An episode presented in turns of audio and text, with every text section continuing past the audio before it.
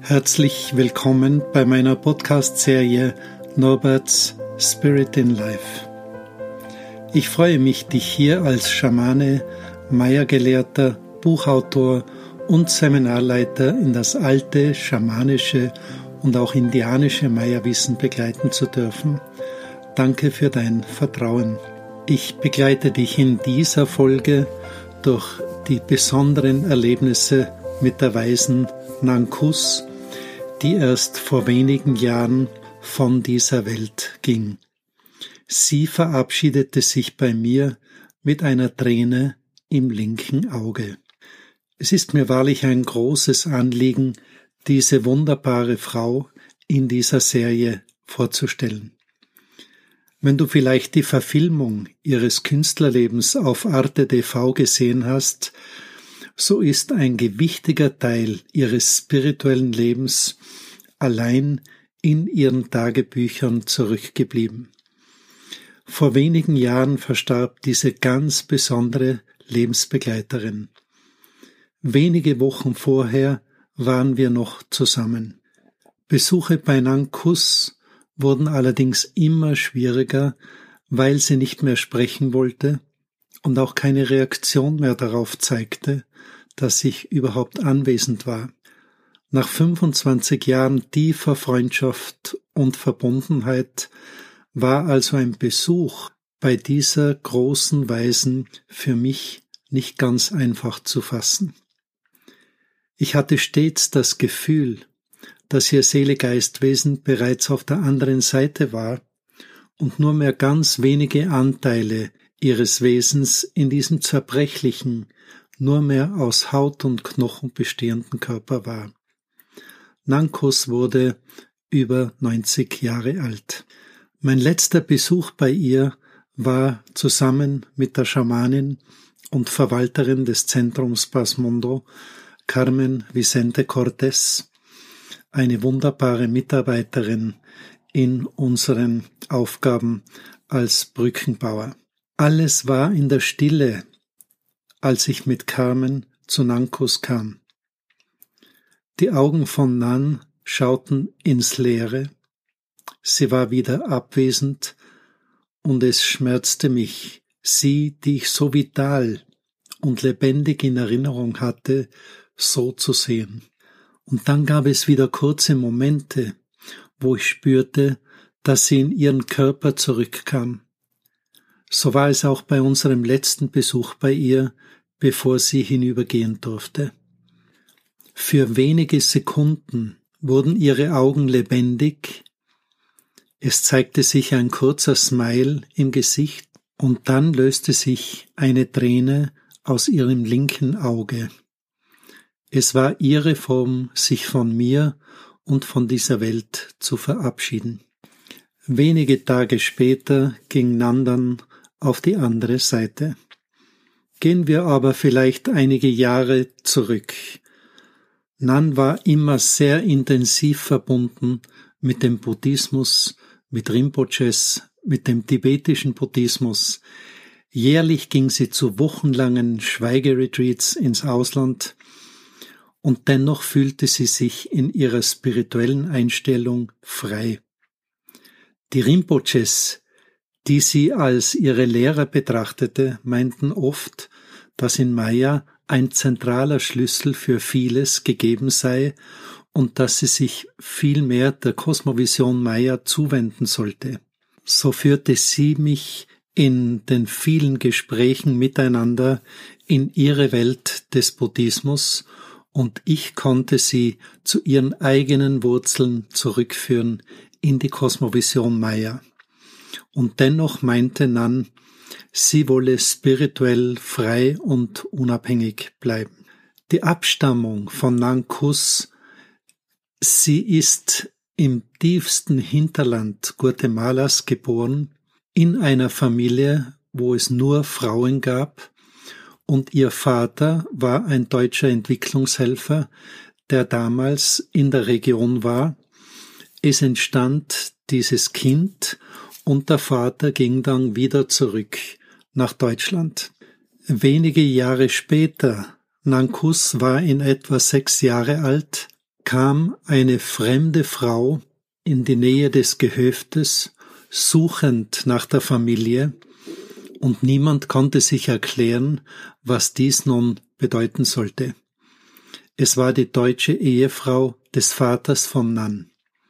Sie hatte die Aufgabe, seine Tochter Nan für eine ordentliche Schulausbildung nach Deutschland zu holen. Welche Mutter würde sich dem also entgegenstellen, war doch in dieser armseligen Region nicht an eine Schulbildung für dieses Kind zu denken. Die Dramatik dieses Abschieds ist kaum vorstellbar.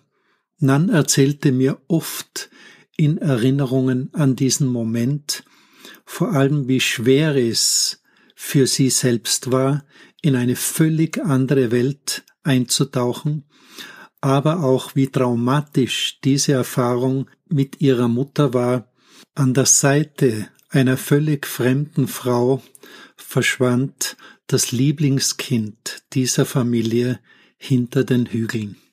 Nach den Kriegswirrnissen des Zweiten Weltkrieges und in etwa 30 Jahre später sollte Nandan ihre Mutter erstmals wiedersehen. Als Künstlerin in Deutschland lebend wurde sie für eine Ausstellung nach Guatemala eingeladen. Nan erinnerte sich bis zuletzt an diesen hochspannenden Moment der Wiederbegegnung mit ihrer Mutter. Sie meinte, meine Mutter wurde zu dieser Ausstellung eingeladen und auch abgeholt. Sie war eine stille, in sich ruhende Frau. So wurde sie zumindest von allen beschrieben. Als sie aber ihre Tochter Nan erstmals wiedersah, begann ihr ganzer Körper wie ein ausbrechender Vulkan zu zittern. Tränen flossen, stolz schaute die Mutter auf ihr Kind, was aus ihrer einst kleinen und doch so zarten Tochter nun geworden war. An eine Heimkehr war allerdings nicht zu denken. Der Freigeist Nankus ging weiterhin ihre eigenen Wege, mit einem Magier als Mann mit zwei Kindern, die sie geboren hatte, mit vielen Reisen durch verschiedene Kulturkreise, mit dem Schreiben und Illustrieren bekannter internationaler Kinderbücher und mit ihrer außergewöhnlichen Kunst unzählige Menschen bereichernd. Ihr Ziel war es, ihren Geist zu schulen und diesen Geist auch in die Kunst einfließen zu lassen. Wir begegneten uns erstmals in den 90er Jahren und pflegten auch als Familie 25 Jahre lang eine tiefe, innige Freundschaft.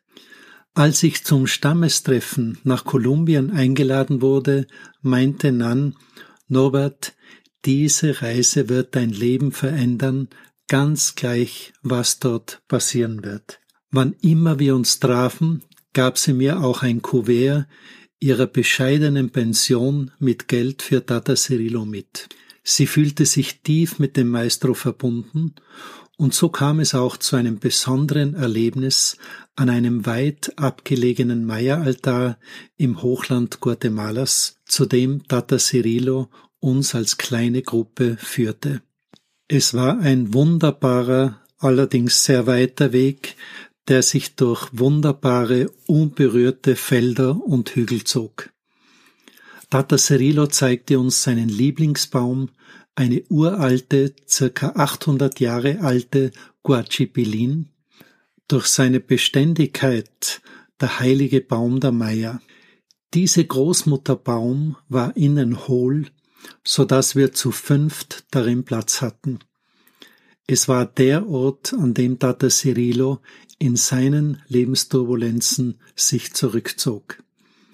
Hier sprach Tata Cirillo mit den Wesen des Baumes, und es wurde ihm von seinen Spirits dort vermittelt, dass unsere Wanderschaft an diesem Tag einen ganz besonderen Grund haben würde. Vic Lensen, ein holländischer Filmemacher, hatte die Erlaubnis, bei dieser Wanderschaft dabei zu sein und zu filmen. Er wollte über unsere Kontakte einen Kinofilm zum Jahre Null Año Zero drehen und hatte es mit dem ungeduldigen Cirilo wahrlich nicht einfach. Bis seine Technik für besondere Filmmomente bereitstand, waren wichtige Szenen oft schon wieder vorbei, worüber sich Tata Cirilo sehr ärgerte. Der Meierweise war an diesem Tag allerdings auch über alle Maßen gereizt. Am Vortag trank er bei einem Treffen mit Meierpriestern seinen Lieblingstrank, einen Eierlikör, der ihn offensichtlich am nächsten Tag nicht besonders gut bekam. Am Ziel dort angekommen, bereitete dann Tata Cirilo das heilige Meierfeuer vor. Nankus, die schon Mitte 70 Jahre alt war, war von der langen Wanderung sehr müde. Meine ehemalige Frau stand bei ihr, während Tata Cirilo in das Feuerritual eintauchte. Er invokierte die Schöpferkräfte der Maya, die Nawales, die Naturwesen, und während den Invokationen fiel Nan plötzlich nach hinten und war bewusstlos. In solchen Momenten wollte allerdings Tata Cirilo nicht helfend eingreifen. Er meinte nur, sie sei gerade auf eine kurze Reise gegangen und würde mit einer Botschaft dann zurückkommen. Und so war es auch. Diese Rückkehr war zwei Stunden nachher. Wir waren alle in diesem Moment sehr besorgt und dachten auch daran, dass Nankus hier sterben könnte. Nach ihrer Rückkehr war Nan in der Stille und so ging sie auch den langen Weg mit uns wieder zurück. Die Woche darauf bat mich Nankus um ein gemeinsames Treffen und sie erzählte mir, welche Botschaft sie in diesem körperlichen Austritt erfahren hatte. Sie erzählte mir, wo sie hingekommen war, offensichtlich an einem ihr bekannten Platz, aber in einer anderen Welt. Sie erzählte mir, dass sie dort empfangen wurde und dass die Wesen dieses Ortes ihr eine ganz besondere Botschaft mitgegeben hatte, was ihren eigenen weiteren Lebensweg betrifft, aber auch im Kontext mit Maestro Cirilo. In wichtigen Dingen des Lebens kommunizierte Nankus mit ihrem spirituellen Guide, den sie über viele Jahre hinweg kannte. Es war also eine geistige Begleitung, eine Kraft, die ihr nahe stand und mit der Nan in ihren Meditationen kommunizierte oder auch schrieb. So konnte man sich mit Nan zusammensetzen mit besonderen Anliegen und ihr spiritueller Guide gab dann auch oft wichtige Antworten auf Lebensfragen, vor allem wenn es um ganz wichtige Lebensentscheidungen ging. Bei vielen Begegnungen mit Nan, bei Kaffee und Kuchen, in den unzähligen Gesprächen, die wir gemeinsam führten, kam es dann immer wieder zu dem Punkt, dass sie die Botschaft, die sie in der Anderswelt erhielt, einfach nicht fassen konnte. Ich kann es hier nicht ausdrücken in der Öffentlichkeit, was er hier als Aufgabe gegeben wurde, aber es hatte damit zu tun, dass sie von der geistigen Seite her mit einem ganz besonderen Auftrag für die Region Aditlan und für das Weltengeschehen eingesetzt wurde. Einige Jahre nach diesem Erlebnis rief mich Nankus an und bat mich um ein Treffen. Sie wurde von ihrem spirituellen Guide um einen Gefallen gebeten. Sie wäre nun in einem Alter, wo es keiner Meditationen und Gebete und Rituale mehr bedürfe. Sie wurde also gebeten, ruhig zu Hause zu sein, in die Stille sich zu begeben, wenig Ablenkung zuzulassen, wenige Besucher zu empfangen. Sie hätte eine wichtige Funktion an dem Ort, an dem sie Jahrzehnte lebte, im Banachacel am Lago Atitlan. Für die vitale und bewegliche Nankus war diese Bitte wie eine Strafe. Sie musste dann auch ihr wunderschönes Zuhause, etwas abseits des Ortes gelegen, aufgeben, weil die Gefahr bestand, dass sie sich verletzen würde und niemand davon erfahren könnte. Nankos erlebte in ihrem Leben drei intensive Einweihungen in die Kundalini-Kraft. Meist geschah dies bei sich zu Hause in eigenen Meditationen, aber bei der letzten Weihe, die sie von geistigen Kräften übertragen bekam, war es eine zu starke Überforderung und sie war in Gefahr zu verbluten. Es war der Beginn einer sehr traurigen Zeit, wo Nankos spürte, dass sie nicht mehr bei sich sein konnte. Sie bedurfte dann wenige Jahre später auch der Pflege und sie entschloss sich, auf ihre ganz eigene Weise ihren Körper zu verlassen, auch wenn der Bruder Tod noch nicht in ihr Leben getreten war. Aber offensichtlich war es ihr erlaubt, zu einem Großteil ihres Seele-Geistwesens aus dem Körper zu gehen. Dies bedeutete, dass es zu einer ganz massiven Persönlichkeitsveränderung kam, so dass ich oft das Gefühl hatte, dass dunkle Kräfte ihren Körper übernommen hätten.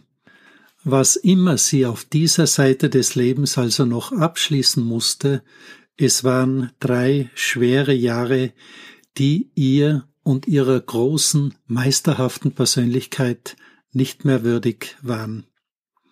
Eine große interkulturelle, spirituelle Meisterin ging still von dieser Welt. Es dauerte einige Monate, bis ich sie wieder nahe spürte und wir wieder miteinander kommunizieren konnten. Sie ist mir nach wie vor eine wunderbare Lebensbegleiterin.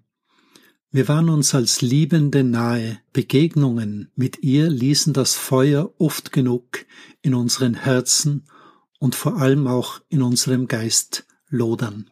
Ich war wahrlich immer begeistert davon, mit ihr beisammen zu sein, Gespräche zu führen, ihr die Möglichkeit zu geben, sich auszudrücken, was sie in ihrem eigenen Umfeld nicht konnte. Und in diesem Kontext spürten wir dann beide, wie sich die Energie zu heben begann, wie Herz und Geist sich immer stärker aktivierten und es zu einem Zustand einer ganz eigenen Form des Verliebtseins kam. Durch Nankus war es mir möglich, eine Liebe in einer ganz starken Nachhaltigkeit zu erleben, ohne an diese Liebe irgendwelche Vorstellungen zu knüpfen bis aufs nächste Mal. Ich freue mich auf eine weitere Herzensbegegnung mit dir. Gracias. Dein Norbert Muig und Spirit in Life. Übrigens, ich freue mich, wenn du diese Podcasts auch mit deinen Freunden und Vertrauten teilst.